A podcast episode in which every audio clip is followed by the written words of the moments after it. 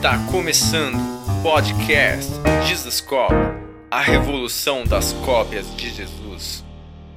Fala galera, Jesus Cop, Douglas Gonçalves por aqui para mais um Jesus Cop Podcast. Toda segunda-feira estamos aqui, gente, 10 horas da manhã nessa mesa abençoada de comunhão, de compartilhar, de testemunho. E deixa eu te pedir uma coisa antes da gente começar. Seguinte, aperta no curtir aqui desse vídeo.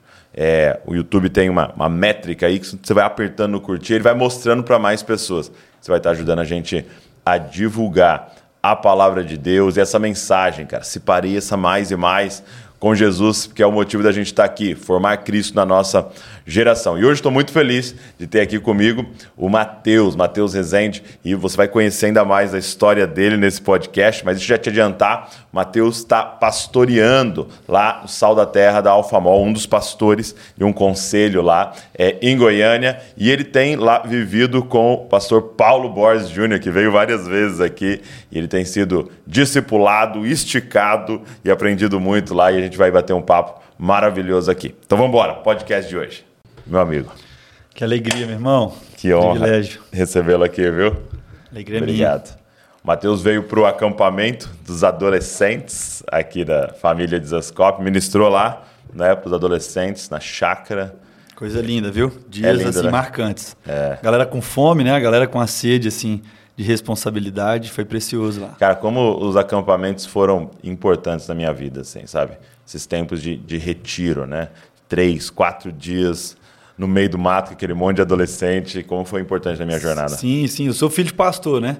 E aí eu cresci nessa realidade de acampamento também, e, e como eu, eu, gosto de, sempre de lembrar, eu amo o C.S. Lewis e eu gosto de, de sempre lembrar os acampamentos com Nárnia, né?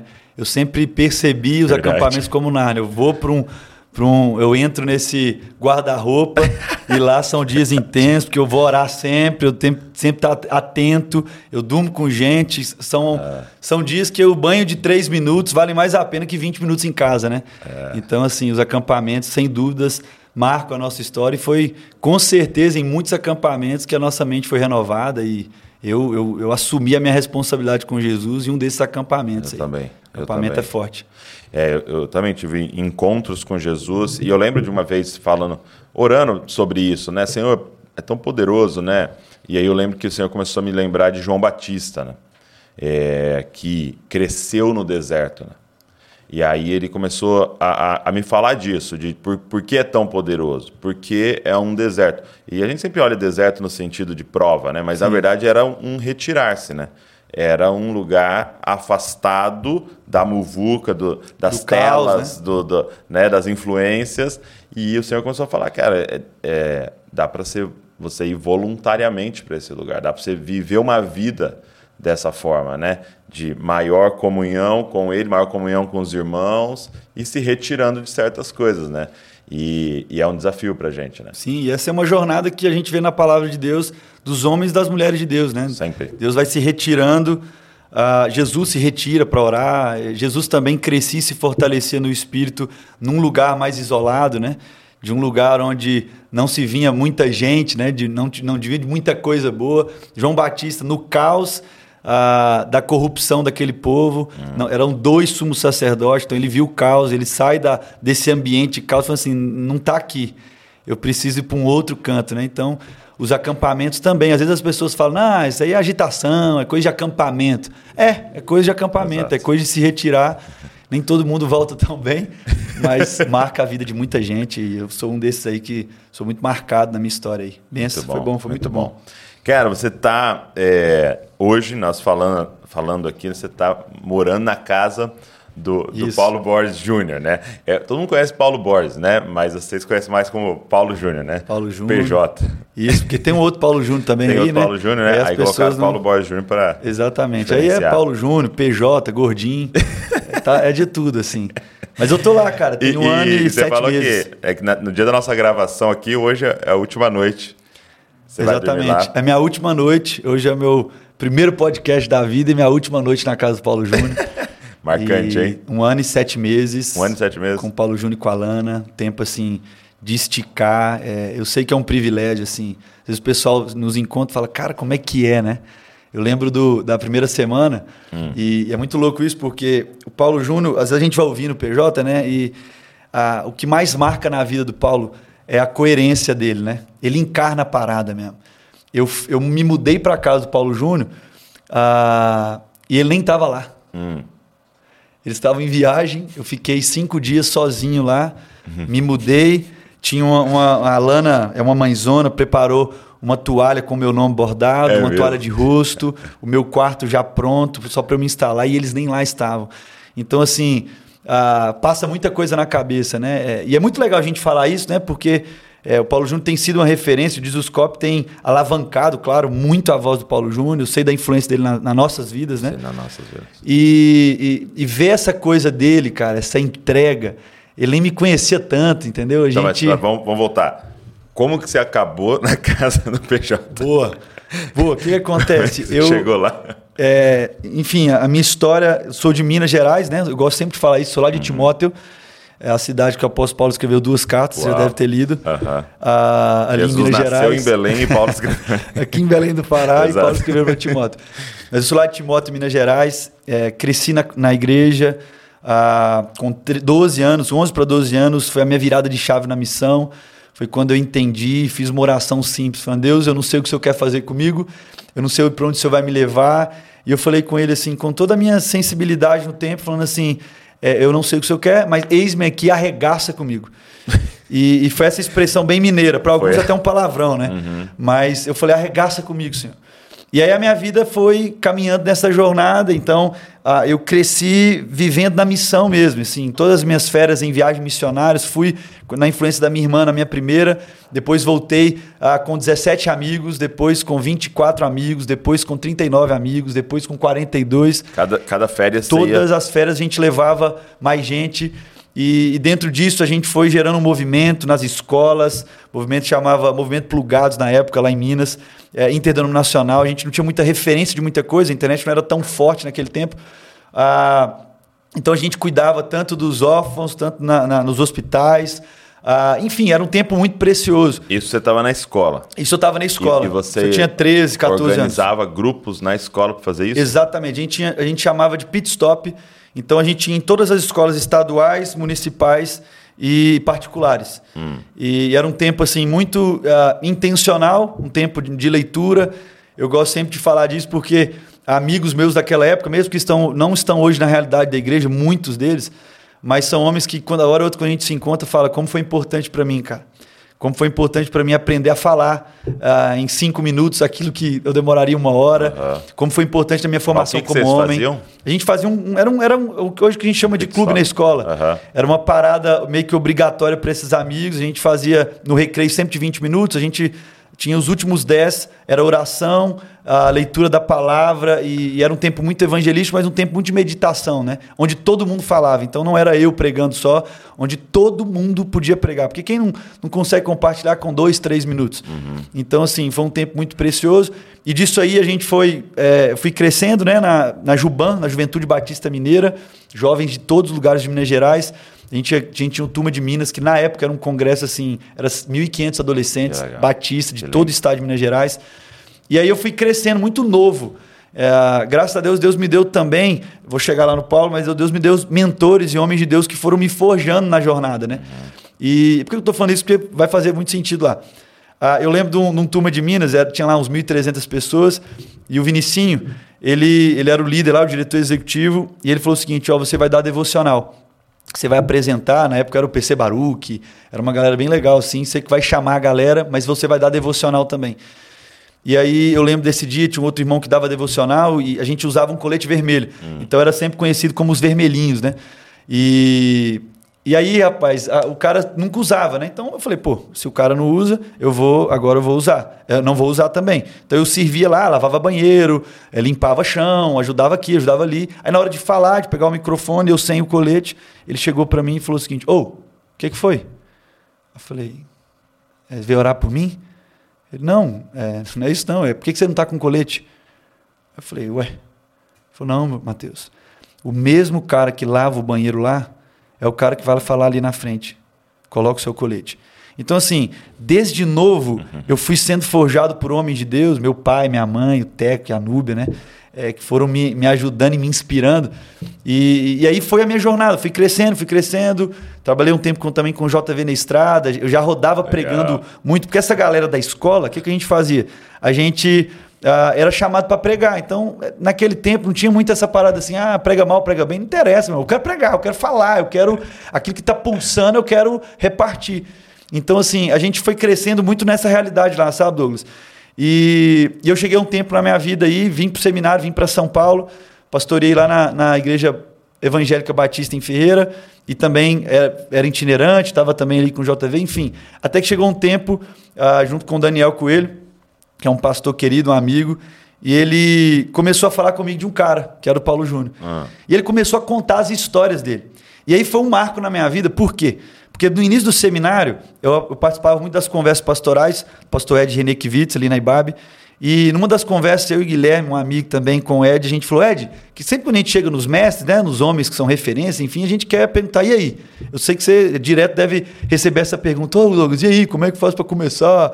E aí, né? Uhum. E aí a gente chegou pro Ed e falou assim, Ed, e aí? Acabamos de chegar ah, em São Paulo, a nossa jornada, o que, que você fala para nós? E o Ed olhou para a gente, perguntou o nosso nome, falou, Mateus, Guilherme, não apenas me escute, tenha outras vozes não apenas me escute, tenha outras vozes. Uh, isso mexeu muito comigo, Douglas. Eu fiquei assim, eu sei que meu pai é uma referência, outros homens e mulheres de Deus são referência na minha vida, mas uh, eu fui buscar um, um, esse, esse outro, essa outra voz forte, sabe? E aí passou um tempo, passado um tempo, Daniel começa a contar histórias do Paulo Júnior. Hum. Ele começa a contar histórias de uma vez que ele estava lá em Goiânia e ele foi pregar lá e o Paulo Júnior falou: Não, nós vamos junto no final, não vai? Você conhece muito o gordinho. ele assim, ele vai sentir no espírito. Ele fala: Não, bora, mas aí, não, vou. E ele ficou para ver filme com a filha e com a Lana. E aí o Daniel foi.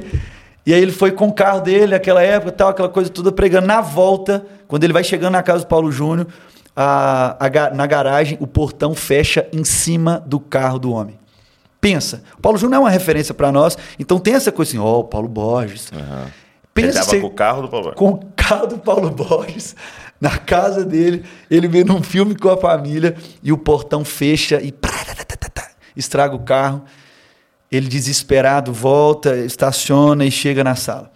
E aí o gordinho daquele jeito, ô meu irmão, senta aí, foi benção lá? Ele foi. é, eu preciso te contar um negócio.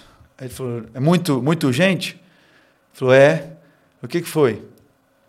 Ele falou assim: então, eu fui entrar e a garagem, o portão fechou e eu estraguei o carro. Aí a, a filha dele, a Bebel, falou assim: não, Dante, minha irmã aconteceu isso com ela, senta aqui, vamos ver um filme, come a pipoca aqui, vamos sentar. E aí ele ficou congelado e falou: vocês não estão entendendo. O, o portão fechou no carro, arregaçou o carro. E aí o Paulo Júnior falou: não, meu irmão, senta aqui, amanhã a gente olha. E aí, na manhã seguinte, o Paulo Júnior desce e o Daniel ficou muito constrangido, ficou muito mal, cabisbaixo.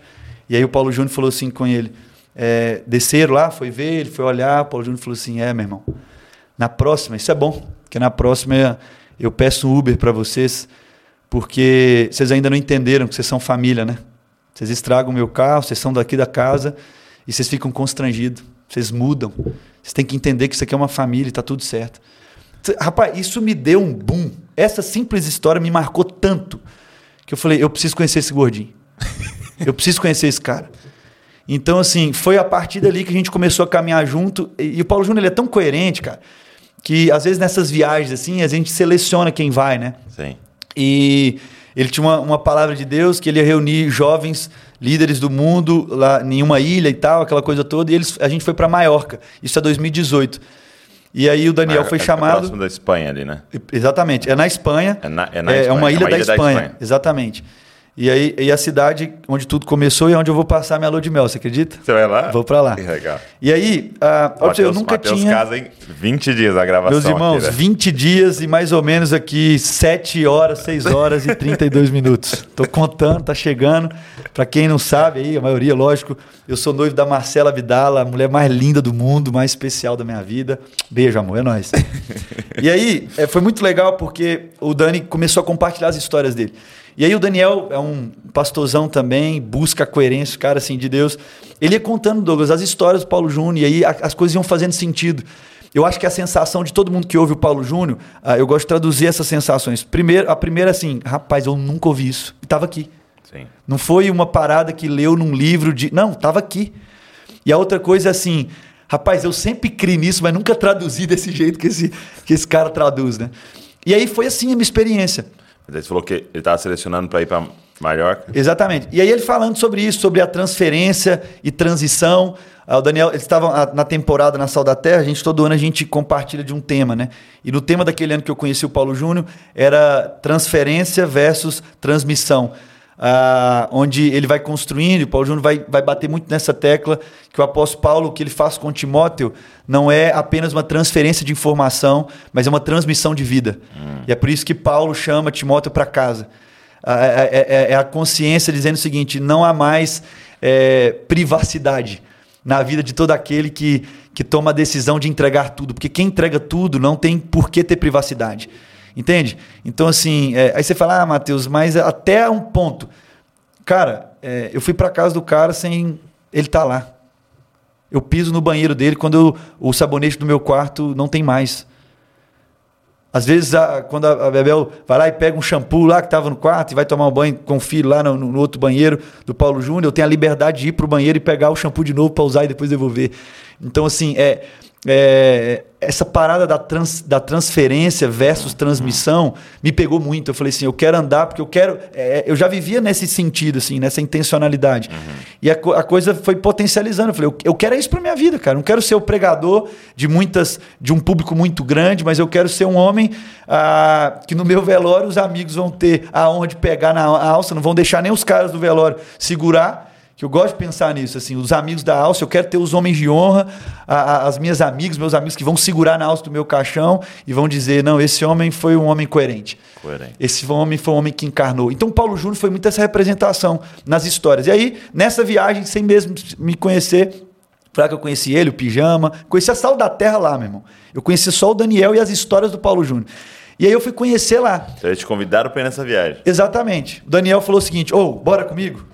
Só paga a passagem, lá os irmãos vão, vão arcar tudo. Aí, né, a gente quer quem fala amém, né? tá tudo certo. E a gente foi para Maiorca. Eu lembro do primeiro encontro com com Paulo Júnior. A gente estava subindo lá na igreja que você foi também, na igreja do João Martins, na Casa da Cidade.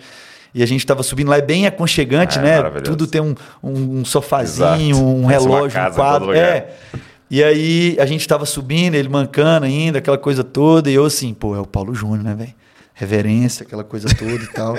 E assim, atrás para tentar a poeira dele, onde ele se ele andava para direita, eu ia para direita para pegar a unção, a sombra. Eu lembro que ele parou na metade da rampa assim, ele pegou um relógio e falou o seguinte: é, Mateus, eu nem sabia que ele sabia meu nome. Eu falei, tá. Porque às vezes os caras também sabem o nome e falam, qual que é o seu nome mesmo? Sabe? Esses caras famosos, esses caras. "É, desculpa, qual que é o seu nome? E os caras sabem, mas para dizer o seguinte, né? O famoso aqui sou eu. Mas enfim. E aí chegou e falou o seguinte, Mateus, eu já assustei. Ele pegou o relógio e falou o seguinte: meu pai também foi relojoeiro. E o relógio estava parado. E ele falou o seguinte: e ele sempre me ensinou que é melhor um relógio parado do que um relógio que está no horário errado. Sabia? Eu, "É, é, não. Aí ele falou assim: é, porque o relógio que está no horário errado, ele erra a hora o dia inteiro.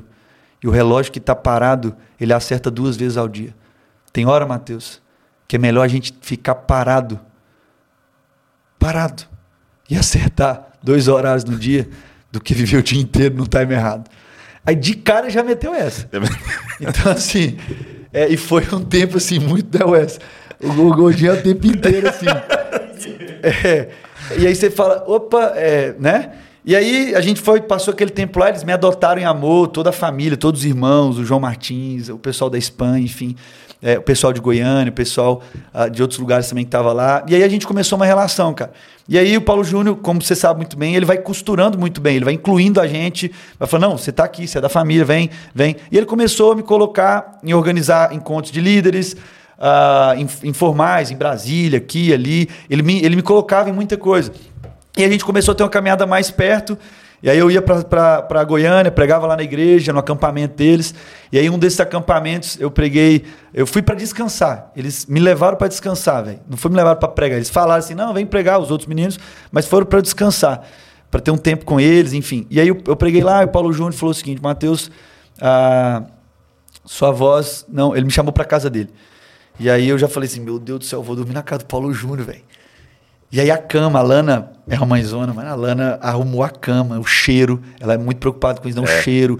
É, tinha, se eu não me engano, uns 23 lençóis, mano. Tipo assim, era um trem assim que eu falei, caraca, que excelência, o quarto atrás. É, eu ficava até de. E eu, eu tô confessando isso aqui, tá, Paulo Júnior?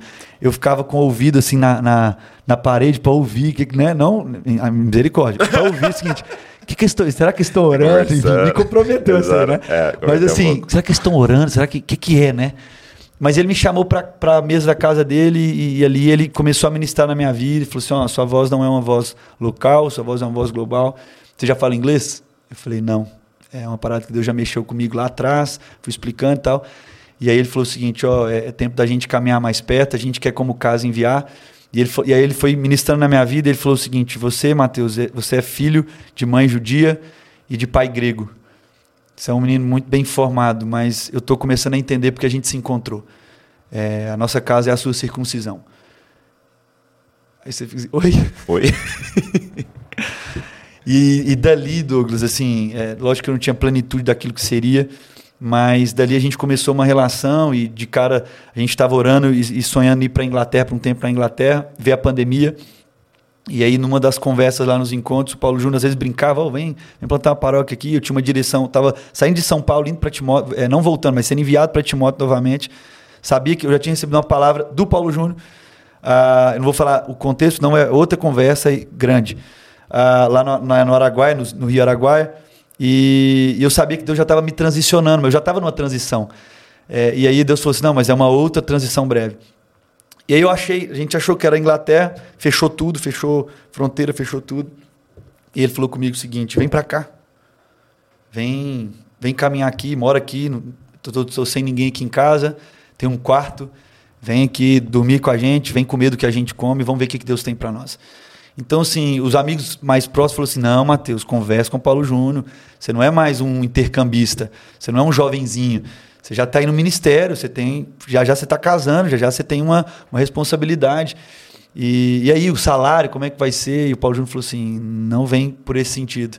Vamos Deixa eu te perguntar. É, ele já me falou um pouco sobre isso, você também comentou tal, mas eu queria que você traduzisse para a galera o porquê é, não o salário. Boa. Por que é, não desse, desse conceito do salário? Boa. É, o evangelho é, é, sempre essa sensibilidade de discernir. E às vezes, quando a gente ouve uma coisa, às vezes as pessoas ouvem o Paulo Júnior e falam: não, mas isso aqui não aplica aqui. Hum. É, é, porque o cara fica ouvindo da forma da, só daquilo que ele está escutando, né? Ele não ouve, discerne e entende o princípio que está por trás daquilo. Então não é que o Paulo Júnior é contra o salário, não é sobre isso. Uhum. É, as nossas comunidades têm vários pastores salariados, então seria uma, uma hipocrisia, né? uma incoerência grande. Mas é, é, mas é isso que é a beleza do evangelho, é isso que o Paulo Júnior também insiste. É, é, é ser sensível, entender o ambiente, o onde Deus está chamando. Se Deus estava me chamando para onde? A nossa igreja no Sal da Terra Alfa Mall ah, é uma igreja de muito empresário, de, de um PIB muito grande ah, deles, né? Assim, é uma galera que, que roda na alta. E para essa galera, até para a igreja mais simples já acontece, mas já. mais ainda para a galera que tem muita grana, se você entra por essa porta do serviço como um funcionário, é difícil voltar isso para trás. Então, hoje, por exemplo, hoje eu me relaciono com o pessoal da comunidade como um igual. Uhum. Ninguém me trata lá como funcionário da igreja, porque a igreja não paga meu salário, entende? Então não tem essa cobrança. Não tem, não é que eu não devo nada a ninguém, não é uhum. isso mas não tem essa cobrança de funcionário, não tem espaço para dizer, mas é eu que pago o seu salário, vai lá e faz. É, vai dizer o seguinte: os pais, a gente cuida também dos jovens lá de 12 a 17 anos, a galera do Resenha que vai assistir aí com a gente também. ah, não tem a relação com os pais lá de esse cara trabalha para mim, eu pago o salário dele. Hum. Então a gente tem muita liberdade. Quantas vezes já tomei café com os pais? Conversando de pai para pai. Uhum. Isso muda a história. Talvez se eu tivesse entrado nessa porta do serviço, talvez. Uhum. E a grande probabilidade daquele povo e de, muito, de muita gente. é, não teria esse espaço, entendeu? Ele falou, não, você é um funcionário, eu pago o seu salário, então, enfim. Então o Paulo Júnior falou o seguinte, eu, se fosse você, eu não aceitaria. Entende? Então, assim, hoje eu estou na comunidade como um, um irmão, como família, como parte da família, né? Eu sei que isso é crise para muita gente. Não, mas tem igreja que paga e as pessoas sim, nem veem como sim. isso mas foi a forma que o Senhor, na sensibilidade que a gente discerniu junto. Tinha uma entendeu. pedagogia, uma, uma, coisa didática Exatamente. também acontecendo ali. Um ensino tanto para a comunidade, tanto para mim também. Entende? Eu tive que empreender em, em outras áreas. Então, assim, hoje eu posso uh, ser muito mais flexível e, e, me movimentar mais por não ser um funcionário de igreja. Eu não dependo hoje dessa instituição. Então, assim, uh, uh, o Paulo Júnior tem insistido muito isso, na igreja ser uma igreja replicável.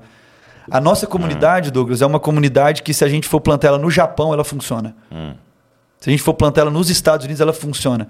Porque é uma comunidade sempre de, de é. repartir responsabilidade. Então lá, o, o empresário muito rico está lá na porta.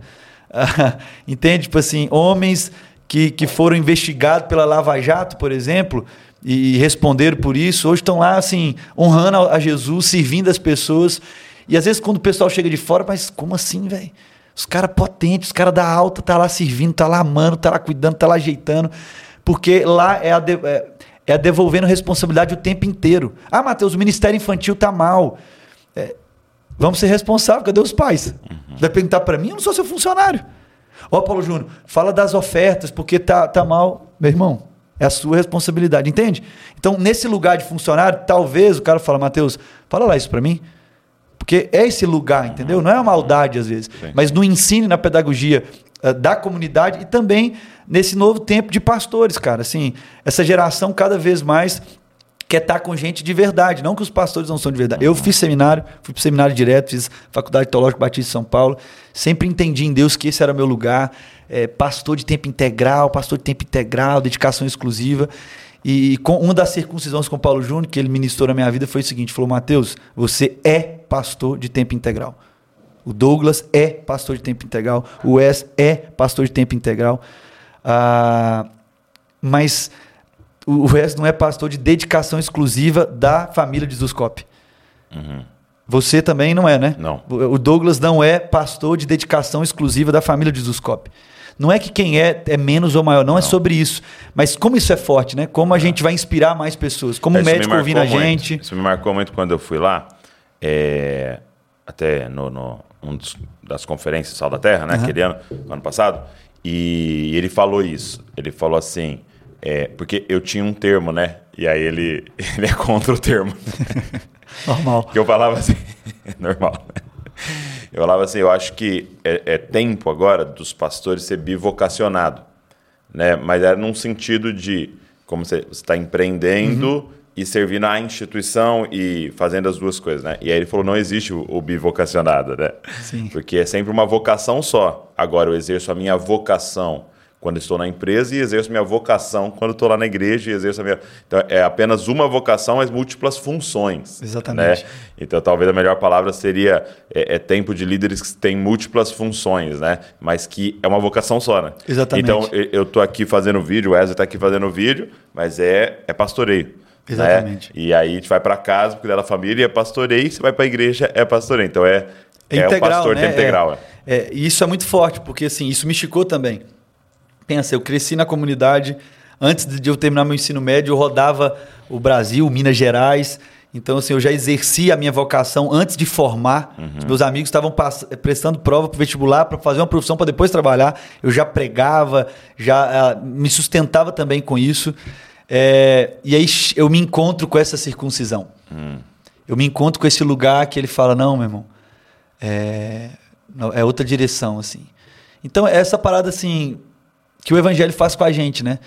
Ele, ele estica a gente. Então, assim, a minha vida com o Paulo Júnior, esse tempo na casa dele, vivendo ali de perto, é um mestre, um amigo. Uh, ele me estica demais, irmão. Mas me estica demais, assim. E, e, eu acho que esse lugar é muito precioso, assim. Homens e mulheres que são submetidos a esse lugar de se esticar, de ser vulnerável. Uhum. Eu, eu tenho passado essa temporada, assim, numa pressão muito forte, graças a Deus uh, de formação. Entender que essa, é, esse é o Mateus integral. É para eu alcançar esse Mateus pleno, né? Hum. E aquilo que o apóstolo Paulo sempre fala, né? Tudo que eu construí com a minha filosofia, tudo que eu aprendi, não é que Ah, desperdiçar, não. É pior que isso. Eu lanço tudo fora, eu jogo tudo fora. Eu considero isso como esterco, para poder ser encontrado nele, uhum. tá? para poder ganhar a Cristo. Não que eu já alcancei a plenitude, né? Mas eu caminho em direção a esse lugar. Então, assim, a, a minha caminhada com o Paulo Júnior, cara, é um, é um esticar ah, você tá doido? Você tá falando assim? É, eu sei que é. as pessoas, às vezes, quando vão ouvir o podcast, né? Querem, às vezes querem ouvir é, histórias do Paulo Júnior e tal. Eu quero contar uma história aqui é. com o João Martins, que é o nosso amigo também comum, querido.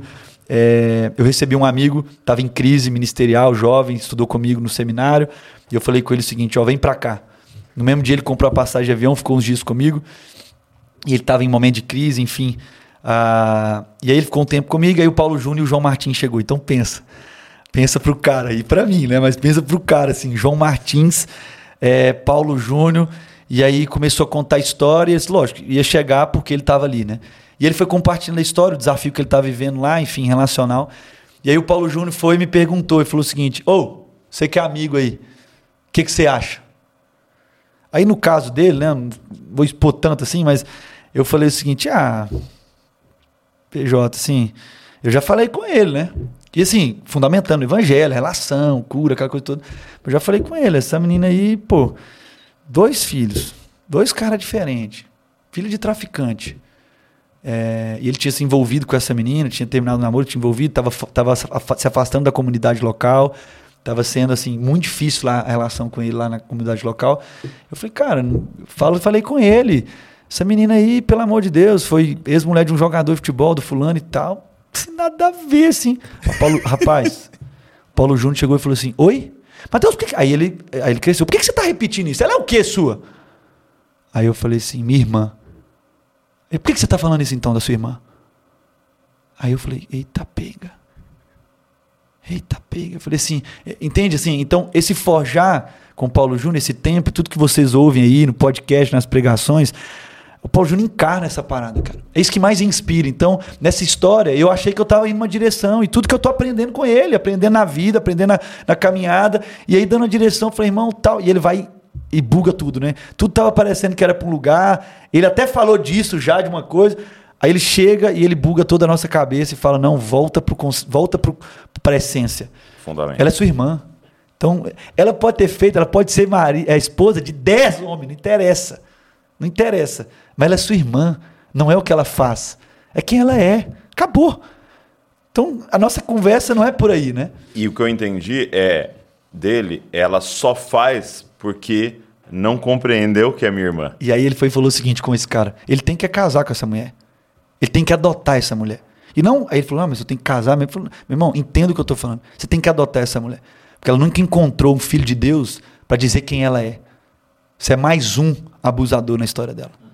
Aí você já, meu Deus do céu. Aquele dia eu chorei, assim, de arrependimento, sabe? Não é nem de, de, de vergonha, porque vergonha é orgulho, né? Foi de arrependimento. Falei assim, caraca, como é que, mesmo a gente pregando sobre isso, falando sobre assim, ó, o outro é o nosso irmão, mesmo porque ele, a gente prega sobre isso. E às vezes nas situações, da, nas, nessas incubadoras da vida, nessas, nesses casos pastorais da vida do, de todo pastor. Que é onde revela, né? É onde revela que e, e não a me teologia prática, né? Exatamente. É a teologia da vida, né? Não é, é o conceito, né? Porque a teologia sistemática pergunta... fala uma coisa, a sistêmica. É, se eu tivesse uma pergunta, o que, que ela é sua? Minha irmã. Aí beleza, resposta certa, né? Mas aí quando a gente vai para a prática da parada, né? Exatamente. E aí aquilo me arrependeu. Eu falei assim, ela é minha irmã. E logo eu já fui caindo em choro, porque eu falei, eu não estava falando dela. Eu estava falando daquilo que ela fazia. Então, assim, ah. o Paulo Júnior estica demais, cara. É um tempo, assim, tem sido um tempo muito precioso, assim, de misticar. Uma, uma coisa que ele é, sempre ministra, eu percebo que é, assim, uma base, um fundamento que até vai... Tudo, de certa forma, sai também disso. E foi uma palavra que ele deu no, na conferência. Eu queria que você tentasse traduzir isso nesse dia a dia, né? É, não te falta nada. Uhum. Né? Então, eu percebo que é, essa, a nossa jornada e, e, os erros que a gente comete uhum. na nossa jornada é sempre na, na, em busca de algo que nos falta, né? Uhum. É, se tu pudesse expandir isso, né? não, não te falta nada. É, você está completo. Né? Eu lembro de, de, ele falando em um dos lugares, é, olha essa criança aqui. Essa criança é, é completa, é uma, É uma criança de três anos completa, plena, nos seus três anos. Né? Olha esse adolescente de 12 que ele, ele é completo e não deixa ninguém te falar que te falta algo. Coisa boa. Ah, eu, eu, eu, gosto de pensar sempre quando eu escuto ele falando isso, naquilo que Jesus também disse para aquele jovem, né? Ah. O jovem rico. Jesus disse, disse para ele, para o jovem, né? Ainda falta-lhe alguma coisa. Hum. E aí, quando ele olha. E por quê? Não era riqueza, não era dinheiro que é o que na construção da nossa vida parece que é o que falta, né? É, por que que falta? Ah, falta grana, falta segurança. É, o que que falta? Falta uma história, falta um público. O que que falta? E Jesus olha, Jesus subverte a parada. Falou, não, ainda falta. Uhum. Mas não é aquilo que você acha que falta. Ah, e quando Paulo Júnior fala sobre é, não te falta nada, se o Senhor é o nosso pastor, não falta nada, ah, dentro dessa consciência de plenitude, de integralidade, de ser inteiro, eu gosto sempre de, de, de, de lembrar, e domingo agora eu estava pregando lá na, na, nossa igreja, e eu falei, eu, eu, lembrei sobre isso num dos primeiros dias que eu, que eu estava com ele, a gente foi no banco junto, e um, um casal ligou para ele chorando, desesperado, tinha recebido um diagnóstico, né? Da criança, aquela coisa toda. E aí eu, eu fui ouvindo, ele sempre, às vezes ele coloca no Viva Voz, para eu ir aprendendo, entendeu? Para eu ouvindo, para eu entender, para ele passar algo. O Paulo Júnior ele entrega o tempo inteiro, irmão. É o que você sabe, assim. Não é quando só está aqui, é todo o lugar. Todo Se lugar. o Paulo Júnior está esperando lavar o carro dele, é, ele fica lá esperando, sentou alguém do lado, é, ele precisa entregar alguma coisa. É sempre assim, porque essa consciência da plenitude, essa consciência de quem é inteiro. É. E aí, ah, nesse telefonema, ele, ele, ele, ele, depois da conversa, ele falou algo que nunca mais esqueci. Ele falou o seguinte: Mateus, os problemas não são para serem resolvidos. Os problemas estão aí para promover o encontro. Hum. Rapaz, aquilo ali deu um trem para mim, porque eu falei, tá aí. Os problemas não estão aqui para serem resolvidos. Os problemas são para promover encontros. Muitos dos problemas no tempo bíblico, alguns Jesus se encontrou. Outros, ele não podia resolver porque tinha que, ter, tinha que vir os discípulos para também encontrar com eles. Porque o problema ele é necessário para promover o encontro. Então, assim, a, a, essa consciência daquilo que sempre falta para nós, e às vezes isso choca muito, porque não vai faltar, a, não vai faltar o câncer na nossa vida. Não vai faltar o diagnóstico ruim na nossa história. Não vai faltar o tempo de escassez também. Porque precisa faltar. Para quê? Para promover o encontro. Então, se eu tenho essa consciência de integridade em Deus e de plenitude de quem eu sou, a coisa muda, Douglas. A consciência muda, porque tudo que vem, seja uma, um, um erro na empresa, um erro uh, no investimento, seja uh, na saúde, seja no relacionamento, enfim, os problemas são para promover encontros. Hum. Então, isso, eu gosto de traduzir também essa fala, a gente uhum. poderia ramificar para muitas outras coisas, mas eu gosto muito de pensar assim, porque aí a gente vive a vida com uma outra outra sensibilidade. Porque a nossa agenda muda. E eu, tô, eu, sou, eu sou prova viva disso, assim. Você sabe também muito bem disso. Ele, o Paulo Júnior não compra as coisas antes, não compra passagem antes. É, é, tudo assim, entendendo a sensibilidade. Quando a Bíblia diz que o Espírito Santo nos ensinaria acerca de todas as coisas, eu creio nisso, cara. Hum. O Espírito Santo nos ensinaria acerca de todas as coisas. Como assim? Ah, o Espírito Santo, quando a palavra, diz, a palavra de Deus diz para nós, é a, é a, segurança e é a convicção de que não vai faltar nem essas informações que a gente acha que precisa. Quando há essa sensibilidade, esse coração entregue, ele vai nos ensinar acerca de todas as coisas. É ele que vai dar a direção dizendo o seguinte: agora é hora de ir, agora é hora de não ir. É tempo de você dedicar com esse, não é tempo de você dedicar com esse. Então, ser sensível, quantas vezes, às vezes, lá na, na, na mesa da casa, lá, a gente tomando um café e a gente, assim, orando. Como é que a gente orava, assim? É, silêncio. E o Paulo Júnior aqui com o dedinho. Fala, Deus. Fala, Espírito. E aí fazia uma ligação. Não é esse. E fazia uma outra. E a coisa encaixava, a coisa encaixando. E a gente falou assim, eu falava assim, caraca, meu irmão, falava, Deus, é isso que eu quero viver. Se o, ensino, se o Espírito e o ensino do Espírito em mim vai me movendo nessa sensibilidade, de entender que está tudo pronto, já está tudo pago, não que vai me tirar a responsabilidade do trabalho, porque o trabalho também é pedagógico. Tem tempo que vou ter que fazer isso aí para o ensino, para a plenitude daquilo que Deus quer revelar. Então, se Deus quer revelar para o Alfamol essa, essa percepção e essa expressão, os movimentos cada vez mais sensíveis do Espírito vai, vai nos levar para um lugar que talvez vai ser diferente na família de Zuscop, e assim vai. Mas todos sensíveis àquilo que o Espírito quer soprar. Então, assim, ah, quando a gente tem essa consciência que não falta nada, é, é em tudo, Douglas. Em tudo. Quando eu cheguei lá, não tinha um carro. E o Paulo Júnior falou o seguinte: não ora pedindo a Deus dinheiro. O que, que você está precisando? Ah, PJ, nada, eu estou pegando seu carro emprestado. Para mim tá de não boa. Não falta nada. Não me falta nada. Mas ele falou o seguinte: ó, uai, vamos orar para Deus te dar um carro. Eu falei, amém. Tá tudo certo.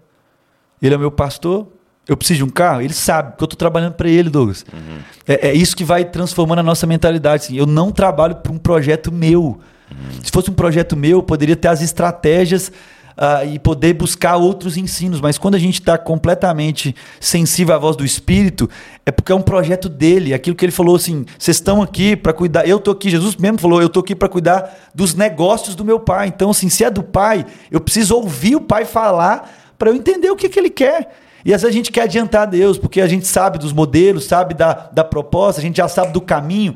E Deus já mostrou. Moisés também sabia do caminho e se ferrou. Exato, foi no braço. Foi no braço. Então, assim, me ouça. Entende? Então, assim, eu fui, fui viver isso lá em Goiânia, cara. Um irmão lá chegou assim: Ó, oh, pastor, é... você tá com carro já? Eu falei: Não, cara, tô sem carro, tô com o Paulo do Paulo Júnior. Ele falou o seguinte: tá aqui, ó. Paga 12 vezes, X mil reais por mês aí assim, 10 mil abaixo da tabela, falou, 2 mil reais por mês aí. Aí outros irmãos já foi falar assim, ficou sabendo da história, falou, não, não, essa responsabilidade é nossa. Nós vamos marcar com isso aí, pra você lembrar que é Deus que te sustenta. Então, assim, é, é isso, cara. Eu, eu, eu, quando eu penso no Paulo Júnior também, eu lembro de um texto, assim, que Deus falou muito no meu coração, no momento de transição do, do meu ministério, enfim, a, na minha ida para São Paulo, que é ali no capítulo 21 de, de João, do Evangelho de João, que Jesus ele tem a segunda pesca maravilhosa, todo hum. mundo sabe esse texto. Ah, mas tem um detalhe, e eu gosto de pensar a Bíblia assim, porque e o Paulo Júnior nos provoca muito assim também, né? De ver os detalhes, de prestar atenção nas perguntas, enfim. Mas isso antes do Paulo Júnior, eu, eu, eu, Deus ministrou no meu coração esse texto, ah, ali em João 21, porque é a mesma cena, e, e é engraçado, porque é muito da nossa vida para ensinar, hum. porque quando a gente aprende a escrever, a gente aprende a mesma cena. Então, eu estou aprendendo a escrever o A, eu vou fazer a mesma cena.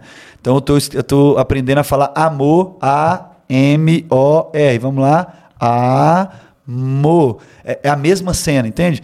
Então, assim, eu vejo que como Deus é um pai, querendo ensinar os seus filhos a alcançar a plenitude, não é para resolver problema.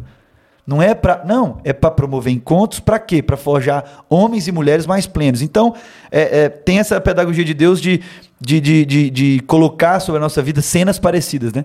Então, Lucas, é, Lucas vai narrar isso para nós, o chamamento ali de Pedro, Lucas 5, é uma cena de uma madrugada inteira, você não pegou nada, ouviu a voz de Jesus, e aí Pedrão fala o seguinte: já que és tu que está falando, eu vou. Então o que, que ele está tá dizendo? Eu sei que você faz milagre. Eu sei que você tem poder. Até isso ele não entendia, que não era poder, era autoridade. Mas ele falou assim: já que tem que ser carregado, o jeito que você fala é tanta autoridade, é, já que é o Senhor, porque você é carpinteiro, você não entende nada do que eu faço, mas já que é o Senhor, eu vou. Então esse coração orgulhoso, mas pô, o cara é poderoso, vou lá. Enfim, a, a grande pesca, vai dar bom, aquela coisa toda. Aí beleza. O segundo cenário já é o mesmo, é o mesmo, é o mesmo, é o mesmo, é o mesmo local, é a mesma cena, é o, é o mesmo barco, uhum. né? Ah, é a mesma pescaria. Li, li hoje, cara. É? É. É, é, muito louco isso, que a mesma Jesus, pescaria. Pedro decide voltar a pescar depois de Jesus morre, né? Exatamente. E não é porque Pedro não gostava de Jesus, é porque estava confuso. E isso, e isso é muito louco. Porque problema não é para ser resolvido, é para promover encontro. Então, precisava de um novo encontro do mestre com Pedro. E é muito louco, porque o encontro tem um cenário muito legal. É Pedro ah, jogando, né? Pedro lá sem pegar nada, Jesus lá da praia grita: é, tem peixe? Peixe, peixe. Aí os caras falam: tem não, não, não. E aí Jesus grita assim: joga do outro lado, joga do lado direito do barco. Ah, ah. E aí os caras ouvem e lançam. Daí já mostra uma parada da pedagogia. A caminhada com Jesus, ela nos leva a esse lugar de humildade. Por isso que o orgulhoso é muito difícil ver assim. não tinha reconhecido que era Jesus. Não tinha e deram reconhecido e deram ouvido. Podia ser uma mulher, podia ser um jovem, podia ser um idoso, podia ser um carpinteiro, um engenheiro, um político, não interessa. A caminhada com Jesus vai purificando os nossos ouvidos para sermos mais sensíveis a quem? Ao Espírito. E o Espírito se move, meu irmão. Seja na criança, seja no adulto, no adulto, não interessa. E aí os caras ouvem e lançam, sem perguntar quem era, sem saber se era um poderoso ou não. Logo depois de verem, aí João cutuca e fala: Pedrão, é o cara, é o mestre. Pedro, na, na ânsia, ele já coloca as vestes, ele sai nadando. Eu gosto de imaginar essa cena. Eu leio a Bíblia imaginando a cena mesmo. Eu sou, eu sou muito criativo nessa parte, eu gosto de contar história, aquela coisa toda. E, eu, eu, e Douglas, assim, eu fico pensando naquela cena. Sabe quando a gente vai pra praia e tá raso demais pra nadar, mas tá raso e, e grande demais pra andar? Você não sabe o que você faz, assim. Sua mão bate no chão. assim. É, e você fica assim, mas se eu andar, né, ué, vai ficar muito E pesado. fica uma então... cena meio feia, né? É, e tá todo mundo você fica assim, meu Deus do céu, que brega. E eu fico imaginando essa cena, Pedrão desesperado, não sabia se nadava, se andava ali. E quando ele chega, no versículo 9 do capítulo 21, a Bíblia vai dizer o seguinte, que Jesus eh, estava esperando eles com fogueira, peixes sob brasas e um pouco de pão. E esse texto é muito forte para mim, porque é, é, a, é a confirmação daquilo que o Evangelho aponta para a gente. Jesus, de onde que Jesus tirou aquele peixe? Se naquela região. Porque os caras eram pescadores, não ficam parados pescando assim, não. Era pescador, eles iam, sentiam, era a madrugada inteira. Na região não tinha peixe. De onde Jesus tira o peixe? Sabe? É, de onde Jesus tira o pão? Tinha acabado ali de ressuscitar. A gente leu esse texto ontem ali. ah, de acabar de ressuscitar. É, de onde Jesus tira é, esse, esse fogo da fogueira? E aí é, é Jesus nos lembrando, né? Que o Deus que chama para a missão, para essa missão da consciência de plenitude, de quem é guiado pelo Espírito e quem entende que não falta nada, ah, é o Deus, o Deus que chama é o Deus que sustenta. Deus sempre, sempre, meus irmãos, minhas irmãs, Deus sempre, ah, se- porque é Deus que nos escolhe, né? Não foi, não foi nós que os escolhemos, Ele nos escolheu. Então, o Deus que nos escolheu, o Deus que nos chamou, é o Deus que vai estar sempre na praia com fogueira, com peixe sob brasa e um pouco de pão, para nos lembrar que o Deus que nos chamou para a missão é o Deus que vai nos sustentar. É por isso que não falta nada. É por isso que, mesmo em temporadas onde parece que nada dá, ele está na beira da praia, nos lembrando que foi eu que te chamei. Então, se eu te chamei, eu vou te sustentar. Então, essa é a convicção. Mas tá difícil, são anos. É para te forjar um homem mais pleno. É te forjar uma mulher com mais autoridade. É entender, ah, mas os problemas estão, o caos é, é- é o eterno, que no caos ele vai ser a paz e vai guiar. Porque a gente vê isso na Bíblia, cara. Paulo lá preso. Ah, O texto ali fala que Paulo era cidadão romano, ele não precisava apanhar, ele não precisava dos chicotes. Foi, foi quase o chicote da morte, ele não precisava daquilo. Era só ele tirar a carteira, apresentar a carteirinha e falou o seguinte: Eu sou romano, opa, opa, era o direito dele. Mas Paulo não vai para o caminho do direito, porque todo aquele que entende que não falta nada, que é pleno no espírito, que é pleno no eterno, ele entende que, opa, se está provocando isso aqui, tem dedo do eterno. Entende? Por mais que a gente não vai entender, tem dedo do eterno. E aí Paulo vai para a cadeia, apanha, é arrastado, vai para o pior lugar da, da, da, da, da prisão, vai cantar, vai adorar, tudo quebra, todo mundo podia sair, eles ouvem, e aí tá a parada da coerência, de encarnar esse espírito. Não é muita fala, é encarnar a parada. Como o espírito encarnado, ele muda o ambiente. Todos ficaram ali, o cara ia se matar. ah, você sabe muito bem, o, o carcereiro ia se matar e ele fala: não faça isso. Talvez, no- no- na nossa ânsia do nosso direito, a gente é provocado em dizer o seguinte: mata, seu desgraçado, vai, vai com Deus. Deus fazendo justiça. Desse jeito, um Deus escolhidos. justo. E quando ele vai, ele fala: não faça isso. Estamos todos, todos, no pior lugar. Então eram os piores prisioneiros. Ele fala: "Is- os piores, todos estamos aqui. E- e- e- e é isso. O evangelho encarnado nos leva para esse lugar de sermos movidos do Espírito e entender que os problemas da vida, as circunstâncias adversas, vão nos levar para um encontro. É por isso que a gente tem que estar sempre sensível qual é o irmão que nós temos que encontrar hoje. É, é uma literatura que o Paulo mesmo nos incentivou a ir atrás e a lançar, né? Foi do Larry Crabb, é, O Lugar Mais Seguro da Terra. E, e uma coisa que mexeu, mexeu muito comigo lá, é, agora já nem sei se foi no Chega de Regras ou no Lugar Mais Seguro. É, ele dizendo isso, que diante do problema, não ore pela solução do problema, ore pelo encontro. Exatamente. Então, olhe para discernir o encontro. E tanto com o outro quanto com Deus. Né? Ele diz: então, ali na dor é uma oportunidade para o encontro com o Senhor, que é o maior presente de todos. Sim. Né? Então, você vê que, é, é, pensando nisso, os homens e mulheres se encontraram com Jesus, é, o prêmio não era a cura que receberam, mesmo Exatamente. porque morreram, né? mas foi o encontro com ele. Né? e o encontro com aqueles que seguiam a ele, né? que se tornaram família depois. Então, é, é, é muito desafiador isso para nós, porque o discipulado que a gente recebeu em, em, em, cada fala, e às vezes dos nossos pais, dos nossos autoridades ao nosso redor, é sempre busca o alívio do problema, busca a resolução do problema, foge do problema, Hora que Deus vai analgésico. Né? É o remédio, tira e não deixa, e proteção, e, e, e condomínio e tal, né? Para nenhum problema de acontecer, né? É, e ali o evangelho vem para nos propor uma outra parada. Né? Exatamente. A gente ora para pedir o problema, né? Porque muda. Se, se, o nosso pequeno grupo, se o nosso GC, se a nossa célula, ah, ela tá muito perfeitinha demais. Eu vivi isso lá em Timóteo. Os meninos estavam com fome de Bíblia, lendo Bíblia, confessando pecado. E eu falei, galera, tá muito bom. Vamos orar. Eu falei com a galera assim, nesse tempo que eu pastorei em Timóteo, é, vamos orar para Deus trazer uns caras problemas, assim. Nós já somos problemáticos. Uns caras difíceis. E aí a gente, os caras, como assim, Mateus? Vamos orar? E a gente começou a orar duas semanas, três semanas para Deus trazer os caras difíceis. E começou a vir. E aí a galera falou assim: Pastor, Deus está ouvindo a nossa oração. Aquele cara é chato pra caramba. Eu falei: É isso. E como é que ele vai nos forjar agora a ser homens plenos? Então, viu? É porque a gente vai infantilizando, essa Cara, fé que é infantiliza. É muito doido o que você está falando, porque é, a primeira coisa que vem na nossa mente quando aparece um problema é: o que, que eu fiz de errado? É isso aí. É, cara, fulano, é, não, tipo, na igreja, né? Ó, fulano, dois, três anos aqui, tá fazendo um negócio absurdo ali e tal. Você já pensa como pastor, cara, o que, que eu fiz de errado? Onde nós estamos errando? O que, que eu estou pregando, é, né? O que, que eu estou pregando? Nós precisamos mudar. E, e, é louco, né? É muito louco. Que é um forjar do Senhor, né? É, então assim, essa tem sido muito da. Lógico, a gente poderia conversar aqui horas e horas, mas isso tem sido o que tem mais me marcado com o Paulo Júnior. É. Assim, é, eu tenho falado com alguns amigos, assim, eu, tenho, eu sou muito intenso, né? Então eu já tenho chorado já, assim. É, vai, lógico que vai dar saudade, né? Morar perto do PJ. É muito forte também, eu acho que é legal registrar isso. Ah, quando eu cheguei as pessoas, às vezes, né, com outros pastores, mestres, homens de Deus que eu respeito, enfim, as pessoas falam assim: qual que é? Meu sonho é chegar na biblioteca dele. É ler o que ele lê. O que, que ele lê? Os caras chegavam para mim e falavam: quem que ele lê? Quais são os é. livros e tal. E aí, como, cara. Como se ele lesse escondidas. É. E aí, de onde que o Paulo Borges tira isso, aquela coisa toda?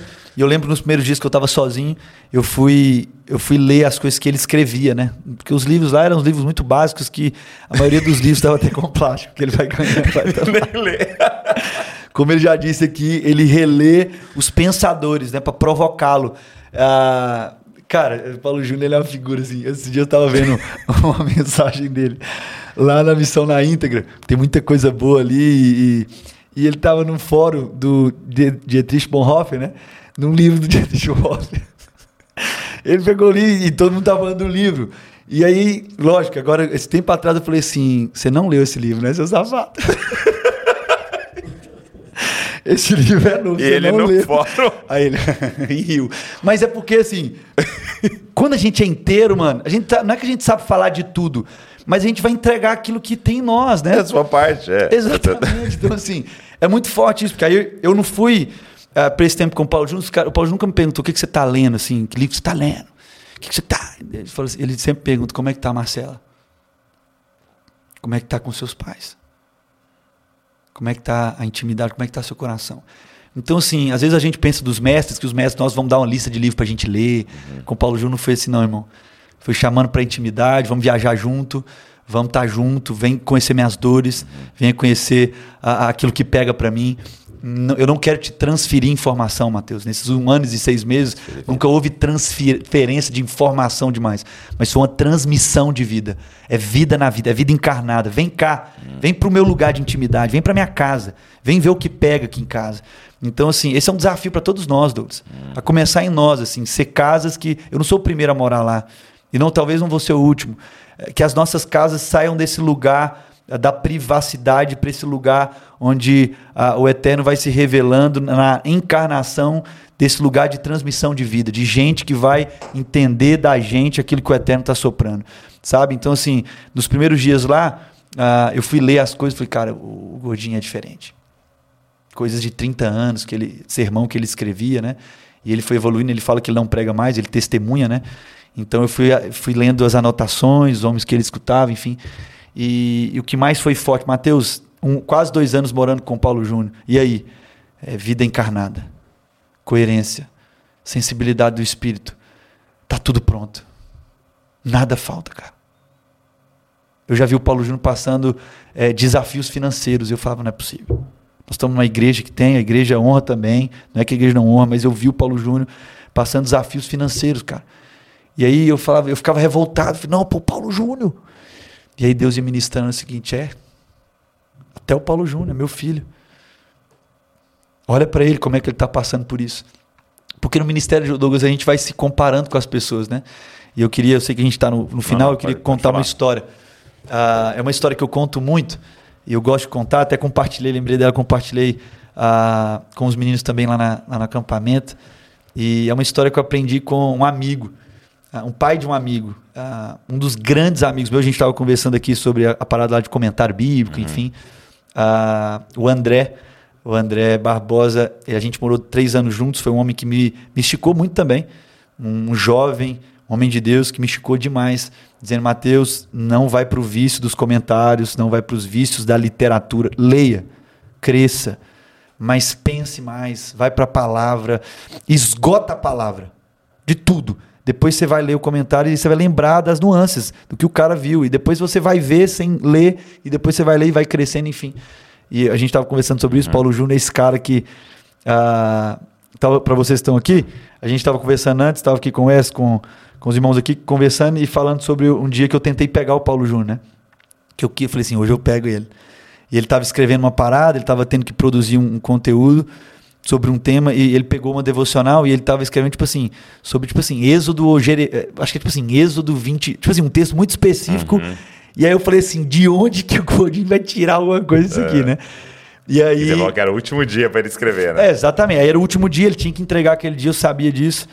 E aí é, eu esperei esperei um tempo fui abrir a, a o escritório assim e falei ei mestre? Aí eu fui andando e como é que você tá? E tal. E aí eu fui andando para ver, desculpa, para ver o que, que tinha lá, né? E aí tava lá assim, três Bíblias. Bíblia, Bíblia, Bíblia. Não que ele não leia mais, né? Nós estamos falando de um homem de 65 anos. Sim. Mas como é, o voltar para a Bíblia, esgotar a Bíblia, a palavra que é viva, eficaz, uhum. de um Espírito que nos ensinaria, porque ele prometeu a gente, é que a gente não crê tanto nisso. Uhum. O Espírito prometeu que ele nos ensinaria acerca de todas as coisas. E a gente tem uma pressa, né? Exatamente. Porque é um, requer um esperar, né? Exatamente. Senhor, o que esse texto aqui quer dizer? Vezes ele pode não falar nesse dia. E amanhã, Senhor, o que esse texto aqui quer dizer? Exatamente. Depois de amanhã, Senhor, o que esse texto? Aí você fala, ah, não quer falar, eu vou pegar o comentário.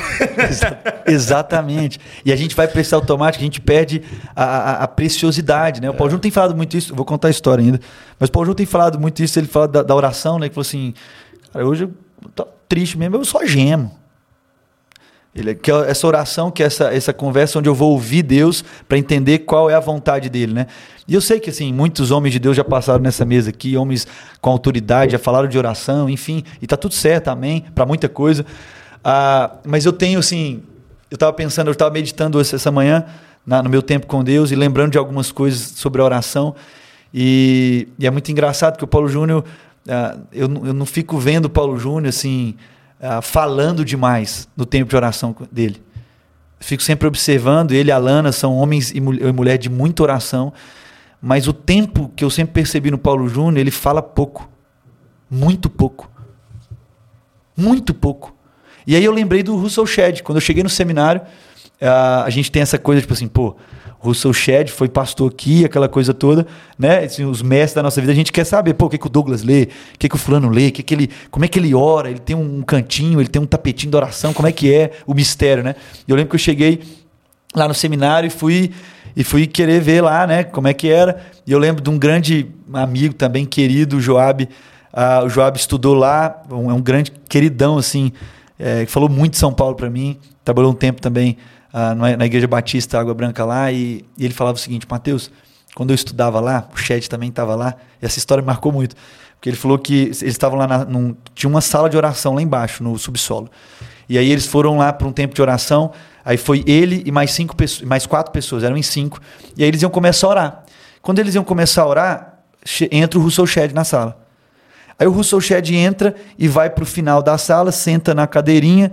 Lá tem uma- um caderninho de oração lá, que até no meu tempo tinha coisas de muito antigas que a galera ia fazendo os pedidos. E você ia orando aquilo ali. Enfim. E aí, pô, o Russell Shedd, o cara sentou lá e o Russell Shedd calado. Aí passou 20 minutos, todo mundo começou a se olhar. Ninguém sabia, tipo assim, ô, a gente ora ou a gente não ora? É o Shed, pô. E aí todo mundo em silêncio, 20, 30 minutos, sai dois.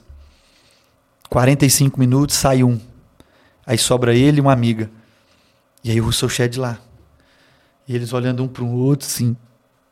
E o Russell Shed lá. Passado uma hora, o Russell Shed disse o seguinte: Eu entendi, Senhor.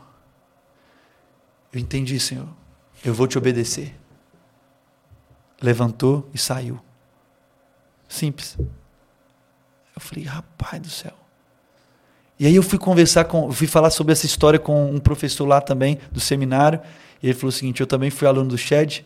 Certo dia eu falei, Shed, como é que ora? Como é que você ora? Posso orar com você um dia? Ele falou, pode. Tá a hora no meu- lá no meu escritório, pode estar lá. E o cara chegou, pontual, o Shed falou, deu a hora, ele ajoelhou no chão, uma hora e vinte em silêncio. E no final ele diz: Sim, Senhor, eu vou te obedecer. É Jesus, velho. É Jesus no Getsemane, dizendo o seguinte: a Bíblia fala de uma hora também. Fala ficou uma hora, os discípulos até dormiram. A Bíblia só relata Jesus dizendo: "Ah, se for possível, Pai, afasta de mim esse cálice, mas faça a tua vontade. Jesus ficou o tempo inteiro o quê? Ouvindo o Pai.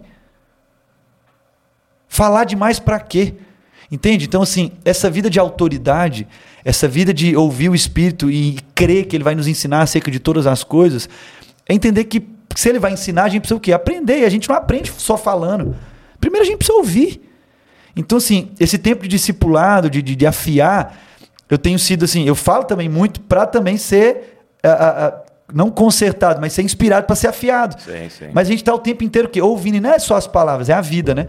E, e nessa vida, Douglas, eu quero te- contar essa história, porque eu aprendi muito, e era com o pai desse irmão, para muitos uma voz não mais ouvida, dentro das circunstâncias da vida, do ministério desse cara.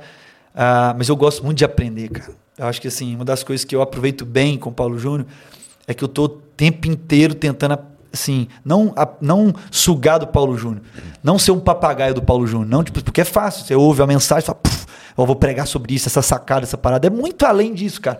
Não quero ser um papagaio dessa, dessa expressão, né? encarnar, né? Mas eu quero encarnar o evangelho, né? Eu- E, e nesse processo de encarnação do evangelho, a gente tem que estar muito sensível àquilo que o Espírito quer ensinar acerca de todas as coisas e por muita gente, que a gente nem imagina. E ele me contou uma história.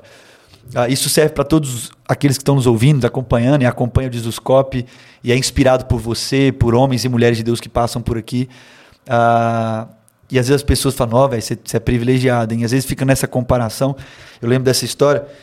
E a história é o seguinte: certo dia, o jovem Camilo chega para a mãe Camilo e fala o seguinte: ah, Ô mãe, ô mãe, ei, por que, que eu sou assim, mãe? Por que, que a minha pata é grande desse jeito e reta desse jeito? Por que, que eu sou assim? Olha o cavalo, a pata mais desenhada. Olha o cachorro, aquela pata peluda. As patas até das aves, todo um detalhe. Por que, que eu sou assim, mãe? A mãe do Camilo, olha, meu filho, você é normal.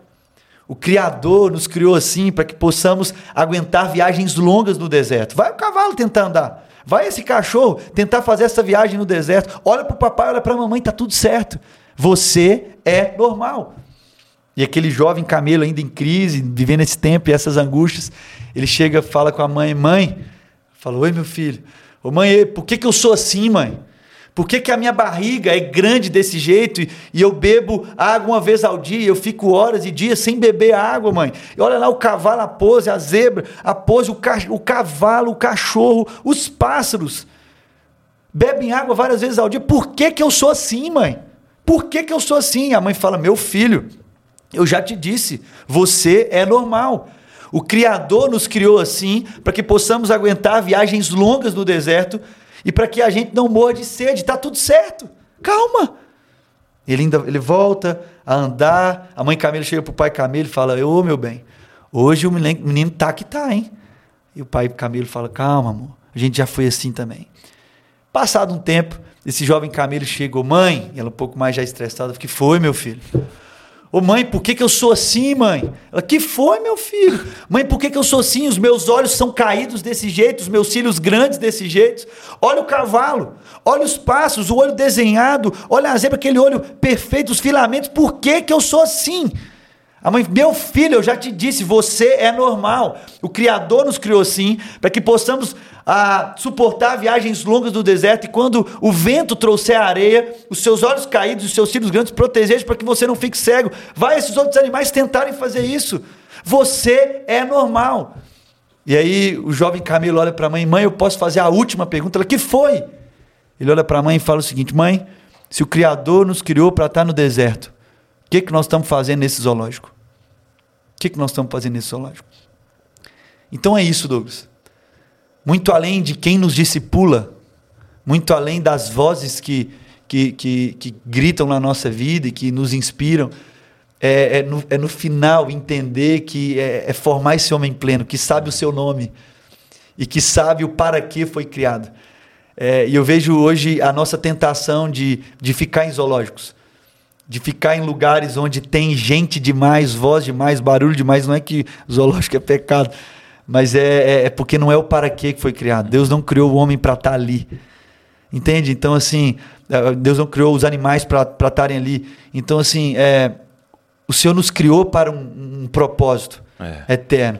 E às vezes a gente vai se comparando, ah, pô, mas o Douglas tem isso, mas o outro pregador, ele prega assim. Pô, é, tem gente, eu já conversei com jovens falando o seguinte, cara, eu prego a mesma coisa que ele, e ele tá bombando e eu não. Não é isso, meu irmão. É viver, se o Senhor te criou para estar no deserto, viva em plenitude aquilo que ele nos criou para ser, no lugar, no onde para o qual ele nos chamou e nos convocou. Então, assim, que o Eterno nos livre desses zoológicos. Hum.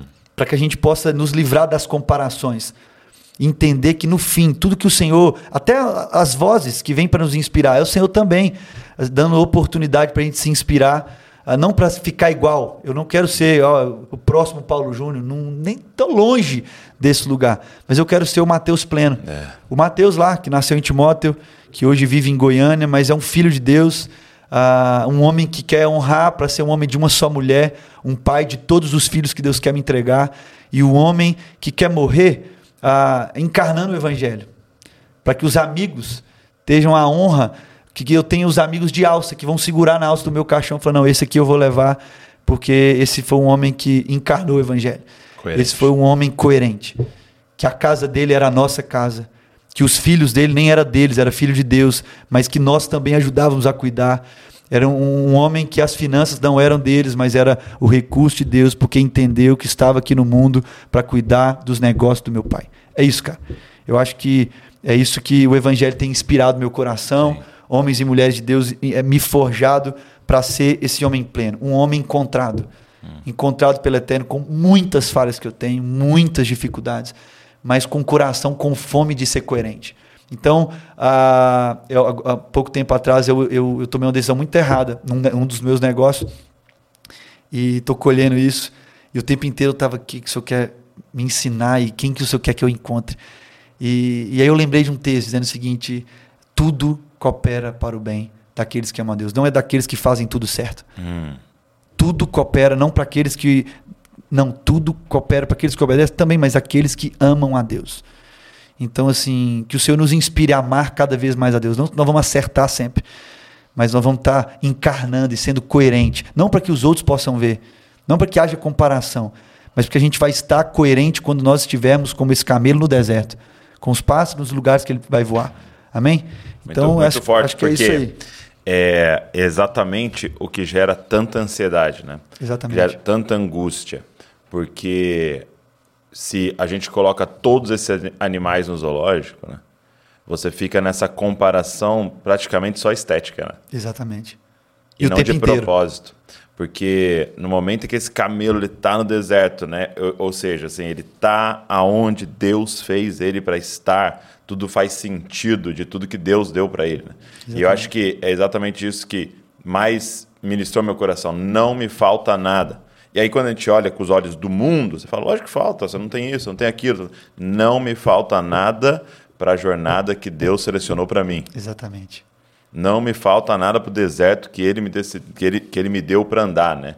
Sim, me falta se eu quiser ir para o lugar onde ele não me mandou ir e encontrar com as pessoas que ele não mandou encontrar, entrar nas portas que ele não mandou eu entrar. Exatamente. Agora, se a gente ouvir o Espírito e for na direção do Espírito, não nos falta nada. Exato. E não vai faltar nem o vento com a areia que vai machucar Não. o camelo. Exato. Mas ele vai estar cumprindo. Entende? Assim, vai ser difícil para o camelo o vento forte trazendo a areia. Mas o Senhor criou ele com os olhos rebaixados e com os cílios para proteger. Então é, é, é aí que está a vida em plenitude. E aqui é aquilo que ele, o jovem não, o jovem rico não entendeu. Ele já tinha tudo, mas faltava alguma coisa. É por isso que o evangelho é, ele é subversivo nesse É, sentido. faltava ele estar no caminho para qual ele foi criado para estar. né? do para que ele foi chamado. Isso muda tudo. É isso que Eliseu nos ensina quando ele queima tudo na alegria. Ó, deixa eu lá despedir. Eu vou queimar tudo, vou fazer um churrasco para os pobres, dou tudo aos pobres e eu vou queimar minhas carroças para viver no para que Deus me chamou. Isso muda tudo, isso traz uma outra consciência. O próprio Eliseu tinha momentos que ele podia ganhar com isso, ele falava: Não, não quero nada. Tinha momentos que ele podia ir lá encontrar com encontros de honra, ele fala: Não, vai o meu discípulo encontrar com o famoso, com o importante. Por quê? Porque esse é o coração daquele que ouve o Espírito. Ele não está preocupado com os olhos humanos daquilo que falta. Então, pô, se ainda falta eu, des- eu subir um degrau, eu me encontrando com fulano e Verdade, sendo amigo do fulano, lá. eu vou. Não é sobre esse lugar. Na sensibilidade do Espírito, inteiro, integral, não falta nada. E aí, é, eu acho que o desafio para mim, para você, para nós, e é uma das coisas que mais me marca no Paulo, no Paulo Júnior, é o que Paulo, eu acho que Paulo Júnior ele já fala isso, porque ele já vive isso. É que Paulo fala no, no- nas suas cartas e Paulo ensina. Eu acho que essa é a minha é o meu a minha maior perseguição hoje assim. E eu vou chegar lá assim. é, o Paulo Júnior me inspira muito nisso, porque ele fala Paulo, o Paulo fala isso assim, eu eu tô livre de todos. E hoje uma das coisas que mais me inspira no Paulo Júnior é que eu vejo no Gordinho assim, ele ele é livre de todos, cara. Ele é livre dos parentes, ele é livre dos filhos. E encarnar isso é muito difícil, assim. Eu sei quanto custa para eles. Eu honro muito a vida dele. Eu sei quanto custa para ele, assim, o movimento com a mãe, com o pai, que faleceu, e a mãe, né? E, e com a Lana, e como isso é uma carga. A Lana é uma mulher de fé, de suportar tudo isso, assim. É, mas hoje o Paulo Júnior pode dizer, cara, por isso que às vezes isso é até ruim, porque eu falo assim, parece que o cara já tá pronto para ir embora, né? Mas ele pode dizer assim, eu eu tô livre de todos, livre das expectativas. É zero expectativa, cara. Paulo Júnior senta na mesa com qualquer tipo de gente, com zero expectativa, com gente rica, com gente pobre, zero. E mas sempre querendo entregar o para que que ele foi criado, entende? Então é uma jornada, é difícil a gente chegar nesse lugar. Falar assim, eu estou livre de todos. Mas eu acho que é isso que eu, que eu tenho tentado perseguir, assim, sabe? É entender. Um tempo atrás, minha irmã falou comigo assim: é, Matheus, mas você, você não percebe, mas às vezes você valoriza mais os de fora. Falei, Como assim, os de fora? É, porque eu tenho aprendido isso, que Jesus ensinou. Quem é minha. Oh, sua mãe está lá. Quem é minha mãe? Minha mãe, os meus irmãos e as minhas irmãs são todos aqueles que cumprem a vontade do meu Pai. Então, Jesus ressignificou a família, não é mais os parentes. Nem todo parente é família nossa. Jesus ressignificou a família. Então, eu vejo que o Paulo Júnior ele crê nessa família, cara. Porque o Evangelho revela isso para nós. A gente está falando de Paulo Júnior, mas, meu irmão, é o Evangelho. É, isso me inspira demais. Livre de todos.